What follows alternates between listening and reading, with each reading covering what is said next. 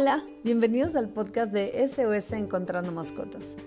Hoy vamos a hablar acerca de los errores de comunicación más comunes que tenemos nosotros los humanos hacia nuestros perros. Híjole, y es que seguro te va a explotar la cabeza tanto como a mí cuando aprendí sobre esto. Bueno, al menos a mí me causó un impacto profundo porque es algo que yo solía hacer todo el tiempo. Y es que uno de los errores más comunes es que les estamos hablando todo el tiempo cuando estamos de paseo.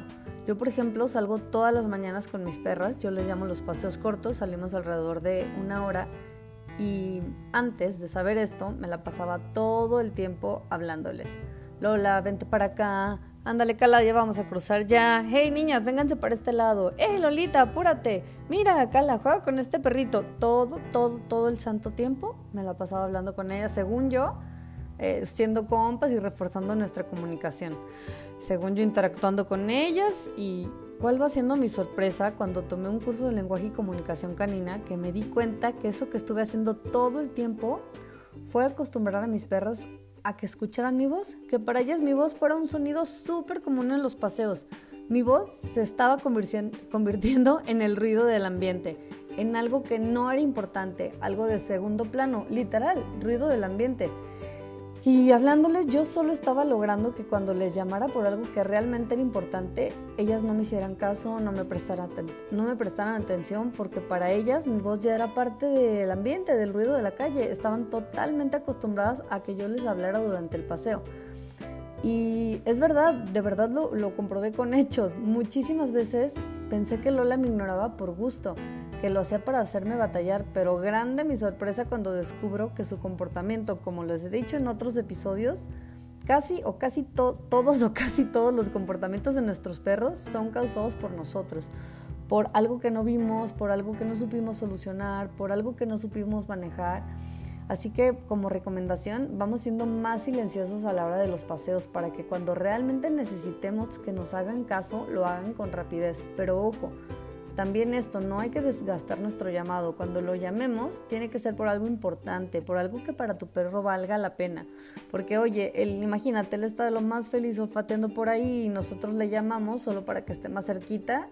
Y después de unas cuantas veces estoy segura que va a dejar de hacernos caso porque él ya sabe que no tienes nada interesante, que solo le estás llamando porque sí. Entonces, mi recomendación es que cuando acuda a tu llamado, haz que valga totalmente la pena. Dale un premio, juega con él, sé extremadamente divertido. Si le gusta la comida, pues dale un premio. Si le gusta que le lances algo, pues lánzaselo. O sea que para tu perro, el hecho de ir contigo, que cuando él escuche que lo llames, sea como, ¡Yay! Me está llamando mi dueño, déjame ir a ver qué quiere, seguro va a ser algo padrísimo.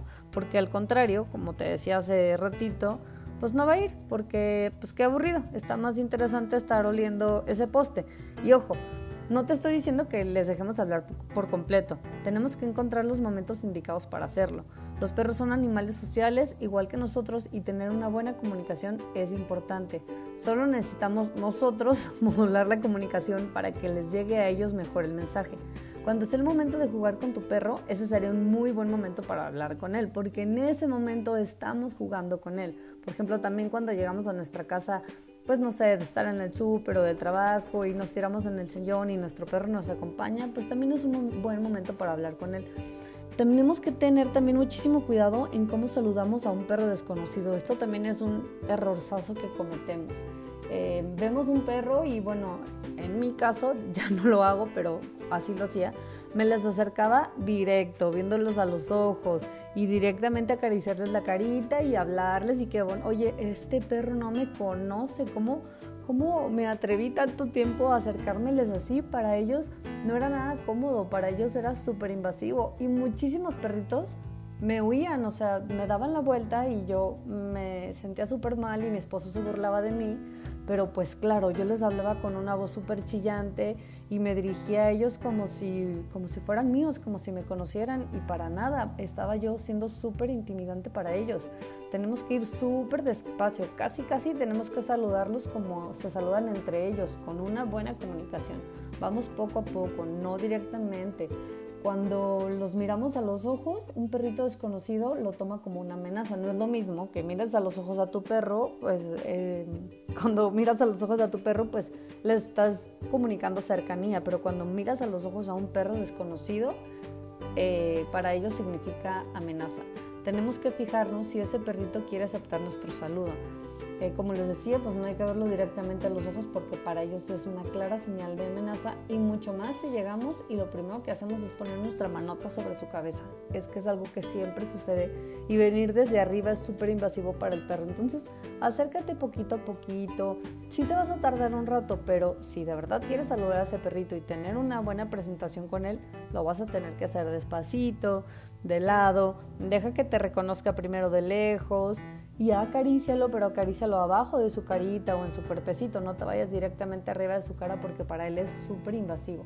Otro de los errores súper comunes, súper, súper, súper comunes, es que no sabemos cómo regañar. Estamos súper acostumbrados a educar a base de castigo si tú eh, haces esto, entonces yo te hago aquello. Pensamos que la única forma en la que nuestro perro nos va a entender es con regaños. Y como les decía que a la pobre Lola le tocó ser mi conejillo de indias, pues sí, pobrecita, ella sus primeros años fue educada a gritos. Se hacía el baño donde no, donde ella, donde no debía y tómala.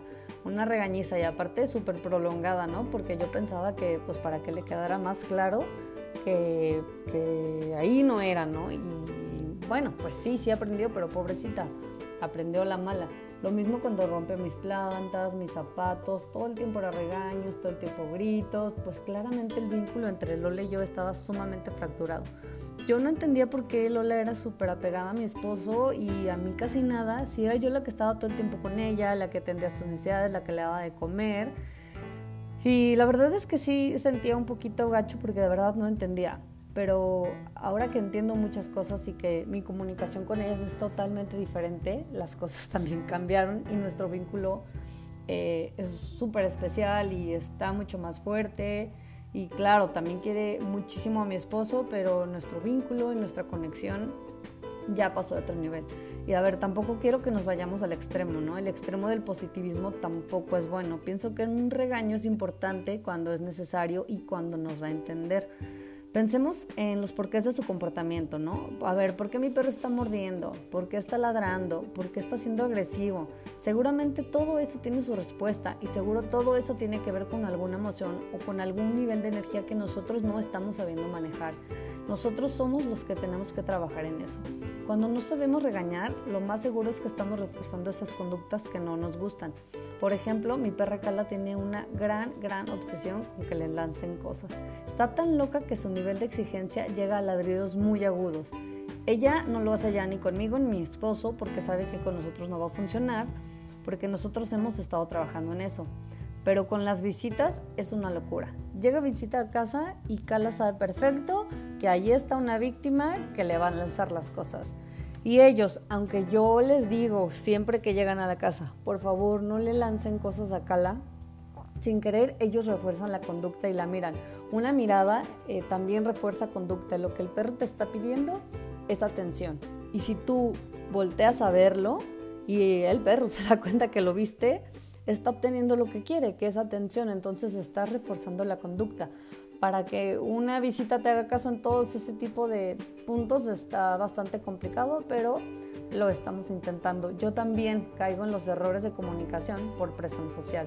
Como quiero que Cala se porte bien eh, cuando está con la gente, caigo en la trampa y la regaño y refuerzo la conducta. ¿Por qué? Porque le estoy prestando atención. Para solucionar esto les cuento que me le mandé a hacer unos parches, como esos parches que dicen perro de servicio o o no me acaricies porque estoy en entrenamiento, yo le mandé a hacer a Cala unos parches también que van a decir, por favor, ignórame, por favor, no me lances nada. Eh, a ver si con, esto logro eh, acomodarle un poquito ese comportamiento. Eh, también les quería decir que nuestros perros nos entienden a través de nuestro comportamiento corporal. No podemos pedirles que se relajen si nosotros estamos todos estresados gritándoles, ¿no? O sea, es que Em, hay un escándalo afuera de la calle y entonces tu perro empieza a ladrar y tú empiezas a gritar, ¡Ey, no, cállate! ¡Ey, oye, silencio! Pues para tu perro lo único que está pasando ahí es que lo estás apoyando a ladrarle al perro de enfrente, ¿no? Y entonces tu perro dice, sí, vamos, todos juntos, vamos a hacer un gran escándalo para que el perro de enfrente sepa que aquí estamos. Entonces hay que tener ojo también con nuestra comunicación. Em, gritar por gritar puede muchas veces ser contraproducente. Híjole, este, este punto también es súper importante, la correa. Yo no soy anticorreas, ni tampoco soy eh, extremista. Yo uso correas con mis perras cuando debo usar correas con ellas. La mayor parte del tiempo en paseos nosotras no usamos correa porque eh, me gusta que estén libres, me gusta que sus paseos pues sean realmente de ellas, que se tomen el tiempo para oler, que se tomen el tiempo para ver lo que quieran ver, eh, no estarlas jalando todo el tiempo, no es necesario que vayan a mi paso, vamos juntas las tres, pero cada quien vamos a nuestro ritmo, disfrutando del paseo. Y cuando pasas a tus perros con correa, claro, fíjate justo lo que te decía, en dónde puedes hacerlo. Por ejemplo, mi coto tiene prohibido que tengamos a los perros sueltos, entonces yo siempre que estoy con mis perras adentro de mi coto, las perras van con correa y ahorita les, les cuento esta anécdota de cómo me fue con Cala con correa. La tensión en las correas es de nuestros peores enemigos. Cuando Cala era pequeñita, yo estaba súper obsesionada con que caminara junto. Es un pastor alemán, entonces pues yo quería tener a mi perrote y que caminara perfecto a un lado mío y muchísimo tiempo nuestros paseos eran a base de jalones. De verdad eran unos paseos infernales. Era imposible pasar por la caseta de los guardias porque Cala se les lanzaba todo el tiempo a todo el mundo. Yo iba súper nerviosa y claro, todo el tiempo estaba tensionando la correa. Lo que yo estaba provocando era que los niveles de estrés de Cala se fueran al cielo junto con los míos y de esta manera nunca, nunca íbamos a tener paseos placenteros hasta que conocí la hermosa correa de 5 metros gracias a un entrenador que nos ayudó con este problemita que Cala tenía, bueno, que en realidad era yo, yo era la que estaba provocando todo eso, pero ya lo pudimos manejar. Cala ya sale eh, sin quererse comer a todos los guardias. En una ocasión cuando Cala era chiquita, me arrastró eh, por el jardín para mm, intentar morder a un, un, jardinero, este, porque yo no sabía manejarla, yo no sabía cómo, cómo controlarla y era yo la que estaba provocando todo eso. Yo salía con mis niveles de estrés altísimos porque ya estaba predispuesta a que Cala iba a ser un escándalo.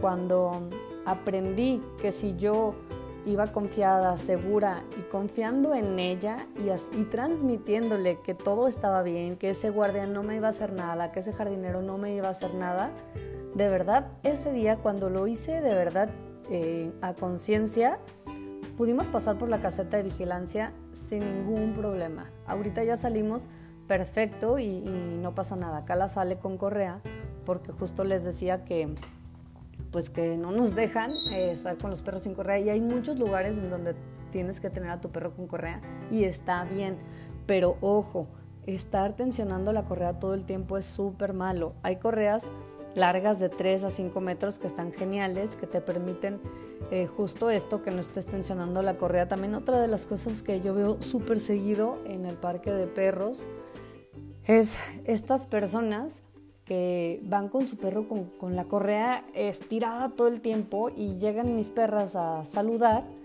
y la persona se asusta más que el perro, le jala la correa y al momento que le jala la correa pues hace que su perro piense que algo está pasando y que va a haber peligro y entonces su perro se altera y entonces empiezan a ladrar y eh, empieza a haber un escándalo. Afortunadamente, pues mis perros son perros equilibrados y cuando ven así un, perrito que ya se asustó y que no quiere saludar sanamente, pues se dan la vuelta y se van como que dicen, ay no, tú no vienes de buena onda, eh, no me interesa conocerte, adiós.